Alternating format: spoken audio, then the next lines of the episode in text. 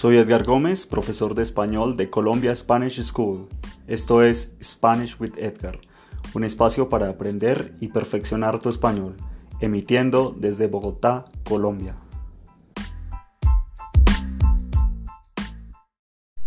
Hola amigos y amigas, bienvenidos a un nuevo episodio de su podcast Spanish with Edgar, un espacio para aprender y practicar tu español.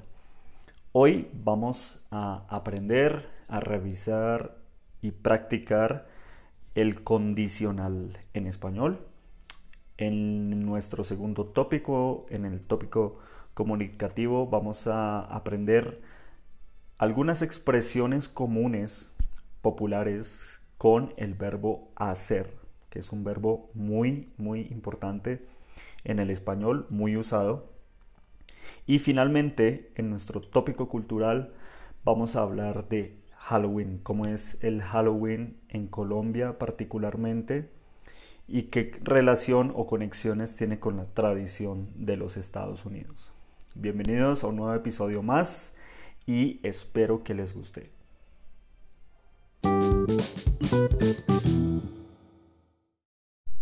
Bueno amigos y amigas, entonces bienvenidos a la primera sección, al primer tópico, es el tópico gramatical.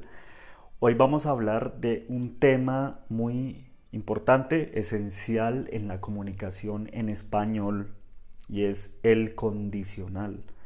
El uso del condicional, la estructura del condicional, algunas conjugaciones con verbos irregulares que son los favoritos de, mis estudiantes y también vamos a hablar sobre la conexión que existe es muy interesante esto entre el futuro simple y el condicional. Bien. Estructuralmente, el condicional, como dije, tiene una conexión directa muy interesante con el futuro simple. Condicional y futuro simple tienen una conexión porque la base de los verbos en futuro simple es igual, es la misma que en condicional. También con los verbos irregulares. Entonces, si tú sabes el futuro simple, lo usas bien, sabes su conjugación, conoces su estructura, es muy fácil que tú aprendas el condicional porque tiene la misma base. Por ejemplo, un verbo como un verbo regular, por ejemplo, comer, en futuro simple es yo comeré. Tú comerás, él comerá, nosotros comeremos, ellos comerán. ¿Sí? Esto es futuro simple. En condicional, simplemente tienes que cambiar la terminación o la finalización del verbo por ia la terminación o la finalización ia. ¿Ok? Con el verbo comer, entonces es yo comería en condicional. En futuro simple es yo comeré. Condicional, yo comería. ¿Ok?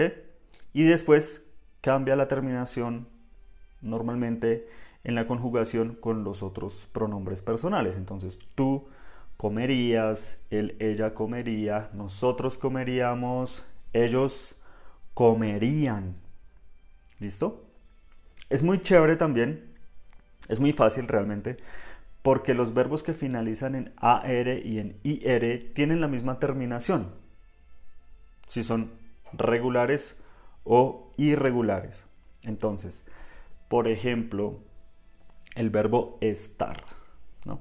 Estar igual. Yo estaría, tú estarías, él, ella estaría, nosotros estaríamos, ellos estarían.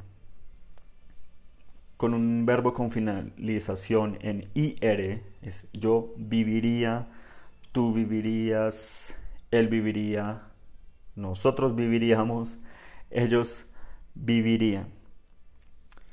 Como dije, con los verbos irregulares tienen la misma base también de el futuro simple. Entonces, por ejemplo, tener. En futuro simple es yo tendré. Tú tendrás en futuro simple. En condicional tiene la misma base, exactamente la misma base. Entonces, simplemente tienes que poner la terminación IA. Entonces, yo tendría, tú tendrías, él tendría, nosotros tendríamos, ellos tendrían. También con el verbo, por ejemplo, querer, es como yo querré en futuro simple. En condicionales, yo querría.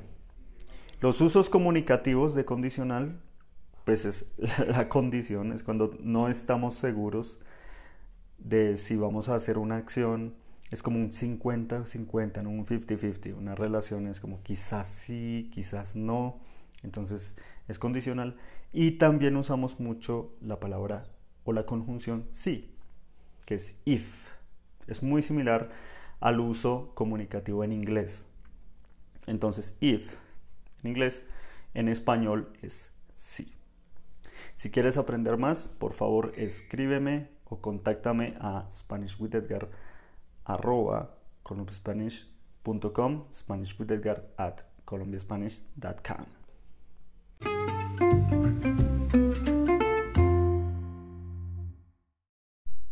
Muy bien, amigos y amigas, bienvenidos a, la segunda sección. Es la sección comunicativa y hoy vamos a aprender algunas expresiones comunes con el verbo hacer. Nosotros en español tenemos muchas expresiones que pueden cambiar el sentido o el significado y lo usamos y lo expresamos con el mismo verbo. Por ejemplo, Mm, tomar. Tomar puede ser to drink, ¿sí? Pero también puede ser to take. Entonces podemos decir como yo tomo agua normalmente, pero también podemos expresar yo tomo una foto, yo tomo una decisión. Esta es la diferencia con el inglés, por ejemplo, es como make a decision, ¿sí? Pero en español es con tomar, tomar una decisión. Tomar un taxi, por ejemplo. Bueno, hoy entonces particularmente vamos a hablar de el verbo hacer. Y las siguientes expresiones son muy comunes. Quizás tú conoces otras expresiones, quizás conoces más. Si conoces más, por favor, puedes escribirme a instagram.com slash Spanish with Edgar y puedes hacer como las sugerencias de las expresiones aparte de las que vamos a hablar en este podcast. Bien, la primera expresión es hacerse el tonto. Es una expresión muy colombiana. Nosotros también decimos como hacerse el bobo. Entonces, hacerse el bobo o la boba, si es una chica, hacerse el tonto o la tonta, ¿no? En inglés esto sería como to pretend to be silly. ¿Ok? Hacerse el tonto. Otra expresión es hacer caso. Hacer caso significa básicamente paying attention. ¿Listo? Otra expresión, hacer de las suyas. En inglés sería esto como to get your way. Hacer su agosto. ¿Por qué agosto? Y la verdad es que no sé. no sé. Pero en inglés sería como to make one's pile. ¿Sí? Hacer su agosto. O to take advantage de alguna manera también. Podría significar. La siguiente expresión es hacer el ridículo. Muy importante. Muy importante. Todos alguna vez hemos hecho el ridículo, que es to make a fool la próxima expresión es hacer historia, que es lo que estamos intentando hacer con este podcast, em, que es to make history. Hacer trampa, hacer trampa. Atención, para los políticos corruptos, especialmente en Colombia, entonces es como to cheat. A medio hacer, cuando hacemos las cosas a medio hacer significa como half done, como no de, una manera mediocre, ¿no? No muy completa, no muy bien. La siguiente expresión es hacer el bien. O también puedes decir hacer el mal, que es to do good o to do bad. Otra expresión muy muy chévere es hacer cosquillas, que es like to tickle, ¿sí? Para hacer reír a las personas como casi obligatoriamente. Em, próxima expresión, hacer años. Decimos como hace tres años. Yo empecé con mi escuela de español hace seis años. Entonces esto sería en inglés como years ago. Finalmente, podemos decir como hacer juego. Por ejemplo, mis zapatos hacen juego con mi chaqueta. Esto significa como to match. ¿Ok? ¿Listo? Si quieres aprender más, entonces por favor contáctame a SpanishWithEdgar at colombiaspanish.com o escríbeme a instagram.com slash Spanish with Edgar.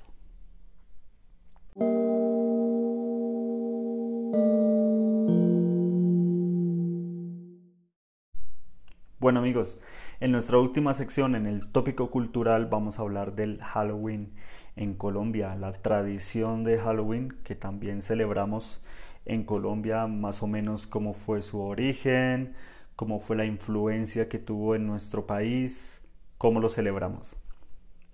¿Por qué? Pues es 29 de octubre. Particularmente hay, hay una cosa, ¿saben? Y es cada 31 de octubre o todos los 31 de octubre en Bogotá, particularmente, siempre llueve. no sé por qué, no soy meteorólogo, no soy experto en el clima, pero desde que yo recuerdo, desde niño, todos los 31 de octubre en la noche llueve. Eso me parece como, de alguna manera, un, poco como la magia que tenemos aquí con el Halloween en, en Bogotá, particularmente, no sé las otras regiones de Colombia, pero tiene ese toque también tradicional que aporta el clima acá. Eh, bueno, es normal, es normal que, que llueva en Bogotá mis estudiantes o mis amigos que, viven en Bogotá saben que aquí llueve mucho, pero todos los 31 de octubre en la noche llueve. Seguro, seguro, esto pasa. Bueno, en fin. Entonces, el Halloween. Halloween, como muchos saben, o, o tú sabes, es una festividad o es una fiesta que tiene un origen celta, ¿no? Tiene un origen una tradición celta que para ellos marcaba el año nuevo. Durante tres días, desde el 31 de octubre al 2 de noviembre, se creía para los celtas que había como un espacio que dividía el mundo de los espíritus, el mundo de los muertos y el mundo de los humanos. Entonces, en esos días, los celtas creían que los espíritus de los muertos podían venir al espíritu de los vivos y mezclarse, como caminar entre nosotros. Poco a poco, entonces, esa tradición tuvo un cambio, tuvo una, una mutación a través del tiempo y se extendió por todo el mundo hasta llegar a los Estados Unidos. Cuando llega a los Estados Unidos, entonces vamos a a traer un poco a Antonio Gramsci, aquí este sociólogo italiano genial, un intelectual italiano. Y Gramsci dice que siempre hay una hegemonía en la comunicación y en la cultura.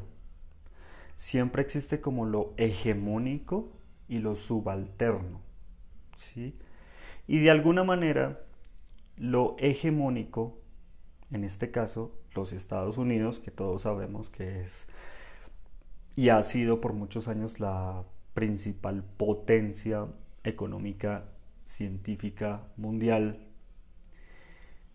fue como influyendo, tuvo gran influencia en países subalternos o no muy desarrollados o muy atrasados, como Colombia. Colombia es un país del tercer mundo. Entonces, culturalmente, hubo una gran influencia de los Estados Unidos en Colombia y también en la comunicación. Esto se extendió también por el Halloween. Nosotros aprendimos de alguna manera a tener esta tradición, esta celebración al estilo estadounidense. Bien. Halloween entonces en Colombia eh, tiene una parte muy interesante y es que el primero de noviembre es festivo, entonces es muy chévere porque hacemos una fiesta de Halloween y al próximo día podemos tener guayabo y no hay problema porque no vamos a trabajar. Eso primero. Segundo, la tradición de pedir los dulces con los disfraces, ¿no? Customs de los niños, eh, caminando por las calles, también, también es una tradición aquí en Colombia. Y hay una conversión lingüística que yo no puedo ignorar, ¿no? Por mi trabajo, por mi profesión. Y es el trick or treat. ¿Correcto? Cuando los niños en los Estados Unidos dicen trick or treat, están pidiendo los dulces. Nosotros tenemos en español muchas palabras que de alguna manera convertimos o transformamos en, en español a nuestra forma. Entonces, por ejemplo, la palabra fútbol se escribe como fútbol, ¿no? En español. Pero nosotros escribimos como suena fútbol, entonces F-U-T-B-O-L. Y con el Halloween, los niños entonces aquí en Colombia dicen tricky tricky, ¿no? Dicen tricky tricky, que es como trick or treat. Pero hay una transformación, como una mutación de la palabra también, una transformación. Y dicen como tricky tricky. Desde hace más o menos unos 20 años hasta este momento, también los adultos hacen ahora celebraciones, o bueno, hacemos celebraciones. Eh, lastimosamente soy adulto también. y hacemos celebraciones de Halloween. Antes no, antes era exclusivamente para los niños esta tradición, pero ahora los adultos también hacemos celebraciones, fiestas, hay conciertos que son geniales. Una vez yo, por ejemplo, me disfracé de Samurai y tuve un concierto con Sistema Solar, Bomba Estéreo, Celso Piña, Toto Lamont, Pocina Keep Town, que son estas bandas de las que yo he hablado en este podcast que me encantan. Y fue una fiesta inolvidable de Halloween. Esa es básicamente y en poco menos de 7 minutos la historia de la tradición del Halloween en Colombia y nuestras formas de celebrarlas. Si quieres aprender más, también de nuestra cultura, puedes escribirme a SpanishWithEdgar at colombiaspanish.com o seguirme, please follow me in instagram.com slash SpanishWithEdgar.